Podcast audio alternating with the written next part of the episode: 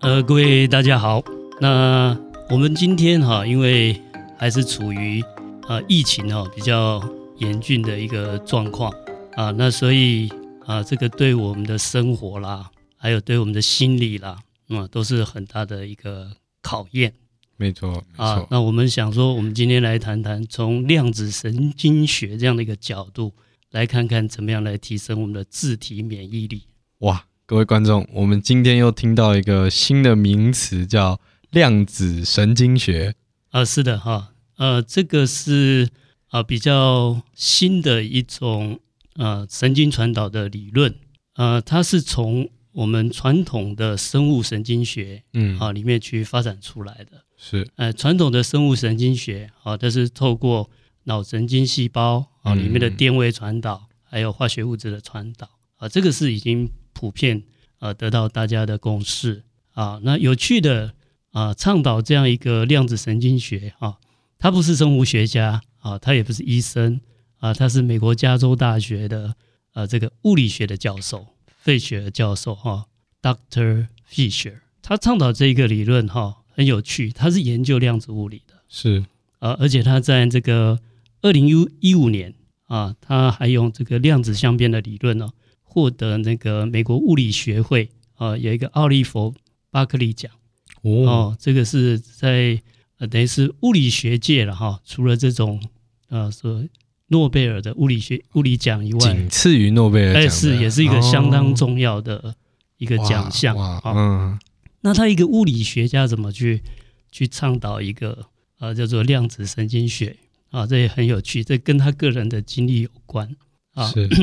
呃，他在早年呢就曾经啊得到过这个忧郁症，呃，这个忧郁症哈、啊、连续困扰他两年啊。那我们知道进入忧郁症的一个情况哈，他整个脑神经的传传导会出现问题。哦，所以其实忧郁症是呃，它的在身身体结构上出现问题的是我们的脑神经嘛？啊、呃，是的，它是整个系统，嗯、呃，整个系统、呃、通常就是说在我们头脑里面啊、呃，有这个性能核，它是负责对外界有危险它应变的一个侦测。一旦受到外界的压力或者是危险的察觉以后啊，它就会通知我们的肾上腺素分泌肾上腺。那同时呢，就会降低我们的肠肠胃道的啊这个蠕动啊，准备把我们的肝糖分泌出来啊，变成我们会啊这个能量啊，就是用来做这个应变或或逃跑。那这种机制哈，如果你让它持续而且是过度的啊，让它紧呃变成一个紧张的状态，也就是呃这个杏仁核等于是我们头脑里面的消防消防队，呃它的这个。啊，警报器，嗯，而，这个假警报多了以后，就会变成草木皆兵，啊，就会呃，从开始先影响到我们自律神经的平衡，接着会让我们整个体内的啊这个免疫系统错乱。哦，免疫系统一旦错乱以后，他有时候就会觉得啊心绞痛，有时候会痉挛啊，因为啊我们整个身体的这种平衡状况是完全是靠免疫系统。嗯啊，在维持的，嗯啊，那就会有不明的这个酸痛也好，然后呃，甚至会没有办法睡眠，那就是从心理会影响到生理啊，这个是一个很痛苦的过程。嗯，是了解啊，这个 Fisher 这个教授他自己就有大概两年左右亲身的这样的一个遭遇。大概是在他什么年龄阶段的时候，他说到这样的一个？呃，也是，他他是。呃，就是他去注意这个量子啊物理用在这个精神界啊精神传导之前啊，他在这边有记录，一九八六年开始，一九八六年，对啊，他有连续啊，他说被这个重性的忧郁症折磨两年，整整两年，重性的，对哇啊，他说他的回忆哈、啊，说那种感觉就好像被下了药一样，嗯，睡再多都没有用，只要醒着他就浑身疼痛。啊，那他甚至有起过轻生的念头啊。那刚好还好，他的第一个女儿降生啊，给他活下去、战胜忧郁症的勇勇气啊。这这是他的一个契机，所以他后来就把这个量子物理的观念哈、啊，就用到这个脑神经传导里面。那它的这个原理也很有趣啊，它的原理哈、啊、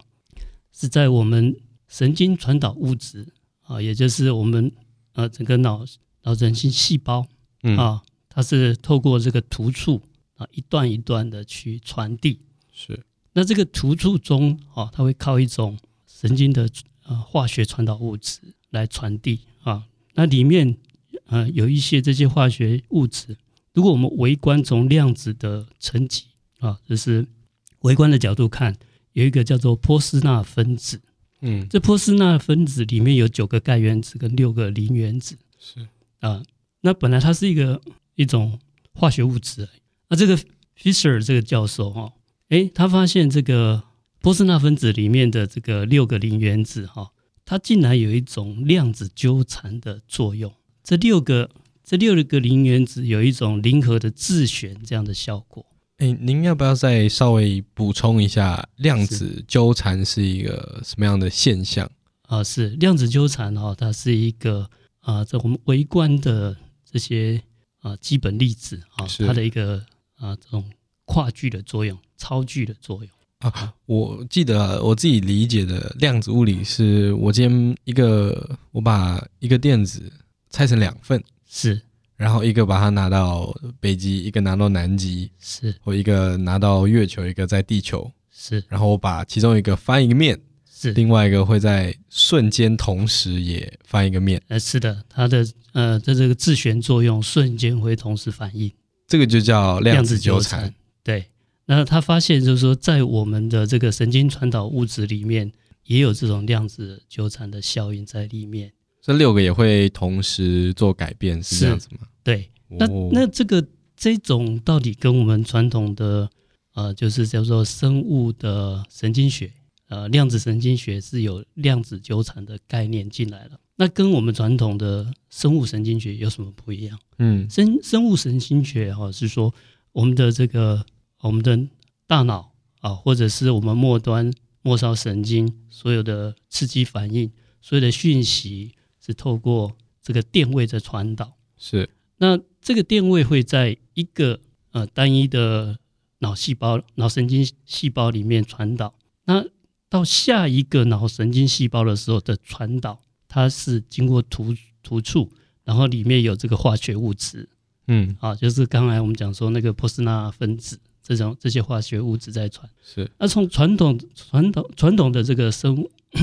所谓的生物神经学里面，它好像是一个接一个这样传递，啊，所以它是啊，是从大脑然后传到末梢，或者是啊我们的手脚啊碰到外界碰到物体、嗯、啊那个触觉或感觉再传传回来，好像是这样慢慢传的。那如果是量子神经学，它是瞬间完成这个效果，它是整体的，哦，而且。它，我们像啊、呃，以这个量子神经学来看，嗯啊，那我们无数的这个脑神经细胞里面都有波斯纳分子，也就是它是整体在传递信息的啊，它不是这样单一一条线的这样传，它是啊，它是一一次性的，而且整体性的在做啊，在这这个信息传导。嗯、呃，我记得我以前生物生物是这样学，就是说，比如说我今天想要抓一个东西。就是我的视觉神经会先看到嘛，然后接下来会传到大脑，大脑再传到我的中枢，啊、呃，然后再传到我的手，运动神经元拿起来触碰的时候再回到大脑。是。那现在您的意思是说，如果我要拿一个东西是瞬间，它就同步？呃，对，它当然也有这种所谓的呃传导的前后这种时间差或者传导的这种过程。是啊。但是有一些信讯息，嗯，它是它是瞬间整整体在传达。我说，呃，有些是一样是有优先顺序的。哎，是的，是的。就比如说，我一定要先被刺到，我才会痛。哎，是的，我不会说刺到瞬间马上就，还是会有一点延迟。呃，是的，是的。但在某些特定的有一些有一些讯息是瞬间同步。是的，是的。那这边就是值得我们注意的哈。当然，现在这是一个比较新的理论啊，所以。呃，有很多目前还是未知的状态，嗯，呃，不过我们在猜测，也有很多呃这方面领域的这个科学家也在猜测，或者现在也在做一些理论或者做一些实验的研究啊，呃，我们会发现就是说，哎，某一些信讯息啊，特别是我们在这个意识方面的讯息，嗯，嗯，这个传导啊，恐怕就是整体性的传导。那也就是说啊，包括我们的情绪啦，啊，包括我们这种压力的状况啦，或者是我们的想法观念，可能会整会很迅速，而且是整体性的影响我们整个脑神经系统。您您的意思，您的意思是说，今天我产生一个愤怒的情绪，是瞬间同时，我所有的细胞还是我的脑细胞而已？嗯、呃，就是所有的啊，比如脑脑细胞好了，同时达到一个就是接收愤怒的这个状态，是，而不是这样慢慢的传传传传。是的哈，你看哦，以这个呃 Fisher 教授他自己的亲身经历，他有两年的这个忧郁症的啊过程。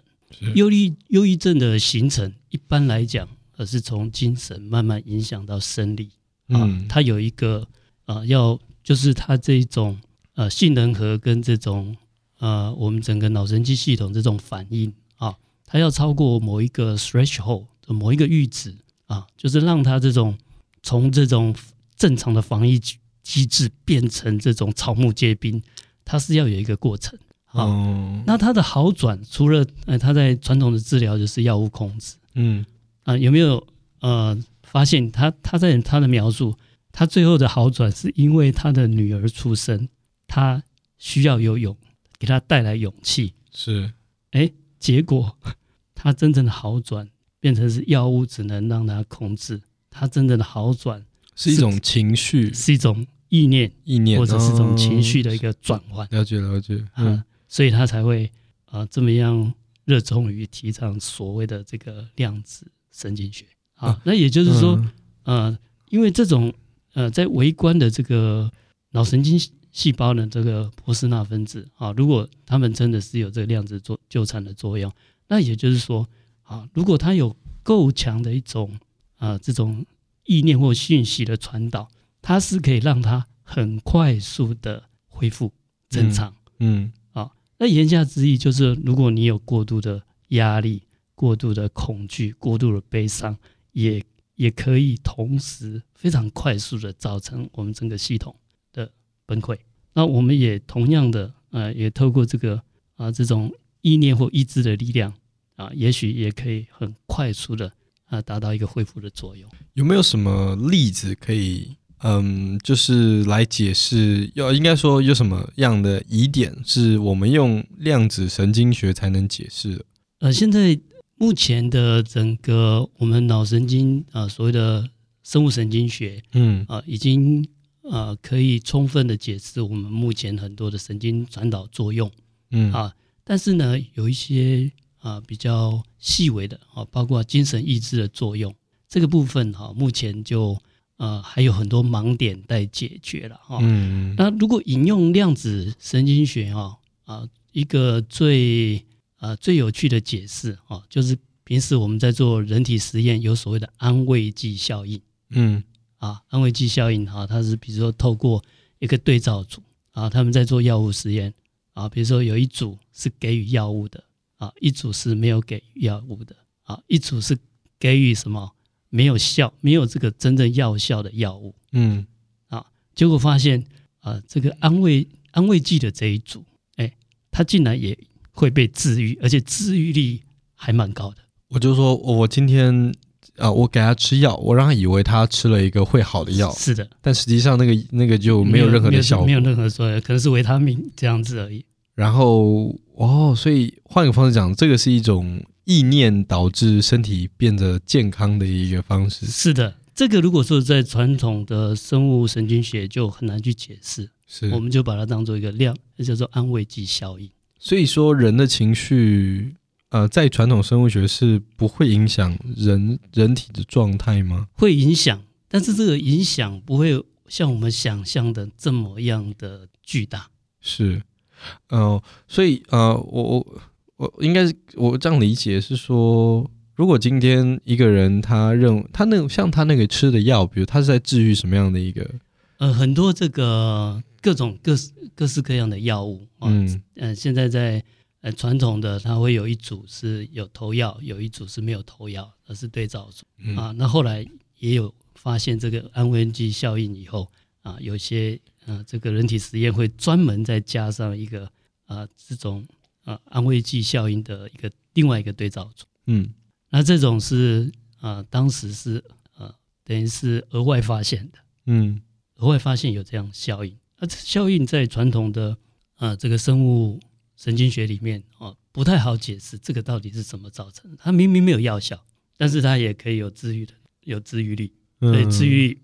还蛮高的啊，据说都超过百分之三十以上的治愈率。哇啊，有一些治愈率跟药物的治愈率是差不多啊。所以基本上那些那些症状是不太可能靠人的情绪就可以治愈的，但是它却。哎，是治愈了，是的，这就是一个我们无法理解的疑点。对对，那所以人的那个情绪的作用，嗯、作用的力量强到什么程度？嗯，那恐怕要从量子神经学啊去探讨，是、啊、才会呃未来了，好，未来也许会更清楚啊它的一个作用。好，所以这个是一个比较新的一种啊医医学理论，也是量子物理在医学上的一个新的运用。是是。是那我们为什么会谈这个呢？啊，最主要就是说，像啊台湾近期的疫情，啊，一直还没有得到平息。那面对疫情的时候，或者面对灾难的时候，我们人的心里哈，难免会有这个恐慌或者是恐惧。是。那这个其实也是正常的现象。但是如果从量子神经学这个角度来看哈，我们就要避免过度的恐慌。嗯。本来这个恐惧的心理或恐慌的心理啊，它本身是一个保护的机制，我也是生物生存的本能，嗯，啊就是告诉我们危险了，有危险了。面对危险，我们才知道要有保护作用，才会有警惕、警觉的，才会做一些措施。啊，比如说啊，你该自我防护，或者是该逃跑，或者是该抵抗。啊，这个本来是一个正常的一种本能。啊，这是本来是保护的本能。但是如果过度的这个恐惧，如果我们用这个量子神经学的角度来看，你是过度的恐惧，你可能会很快速的造成我们整个免疫系统的崩解。哦，啊、嗯，所以这个对自体免疫是非常不利的。嗯，相反的，如果我们懂得呃运用我们的精神或意志的力量。嗯啊，我们在处在这样的一个危险的呃这种状况，特别是这种有有这个病毒的流行，那病毒的流行是事实上是要靠我们自体的免疫能力。是啊，现在我们所注射的疫苗其实也是产生抗体嘛，嗯，也是增加我们的自体免疫能力。那也也也许是啊，从这角度，第一个我们可以看到哈，第一个面对疫情哈，千万不要过度的恐惧。嗯，好，第二个啊，我们要把它转化。嗯，啊，转化成啊，我们自己的啊，自己的这个自体免疫力，转化成我们的自己的内内在的能量。这样的话，哈，在这种疫情蔓延的情况之下，啊，更有这个健康保护的作用。哦，哎，那你今天既然讲到这个呃量子神经学，就让我嗯又回到当初的一个我们第一集在聊的那个内内容。如果呃，如果人的意识可以去改变身体的其他身上的量子的一个状态，那有没有机会人的意识去改变人体以外的量子呢？呃，事实上，就是纯纯这个量子物理的这个科学家啊，嗯，他们比较不愿意碰这个意识跟量子状态的这部分。是，那也有科学家专门研究。这个意识作用对内在的呃量子状态，还有对外在的呃量子状态，是不是有影响？嗯，啊，我个人在猜测是会有影响啊，只是这个部分很比较复杂。嗯，啊，因为我们的这种意念或意志本身就不好不不好控制。没错没错。啊，所以在做这种理论物理也好，或者做实验实验上的话，都比较不容易做到。不过，相当多的科学家是认为这个有。啊，非常相关的啊，这种关联性啊，那从这个角度来看，您刚才的问题确实是有机会做到的，嗯，啊，就是说，呃，甚至用我们的意念去影响啊，这个外在啊，包括啊外在的能量状态，甚至外在的物质状态。所以，比如说，我可以用意念把一个东西压扁，啊，是这种是类似这样子啊。那